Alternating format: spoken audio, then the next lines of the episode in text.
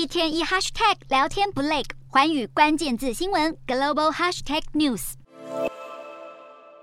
听从警方指示，民众全部挤在一起等待出园。上海迪士尼主题乐园在万圣节当天中午突然宣布闭园，所有园内人员必须等候核酸检测采检结果出炉，阴性才可以离园，否则不得离开，让原本开心在迪士尼游玩的民众相当错愕。另外，从十月二十七号起，曾经造访上海迪士尼的所有游客，集体三天内必须接受三次采检。不过，上海市政府或是上海迪士尼都没有对闭园提出更详细的说明。不过，在郑州疫情倒是大爆发，导致原先计划的六百七十五航班有六百六十五班被取消，取消率高达百分之九十八点五二。而先前受到疫情持续延烧影响，郑州富士康有数万名员工被关在宿舍里，非但没有活动空间，连药物及饮食都缺乏，甚至有症状也得不到医疗，因此有员工强行突破维安离开。富士康在三十号虽然发出通知，去留自愿做好保障，并附上提供返乡搭车集合地点及联系电话，但许多员工仍然选择徒步回乡。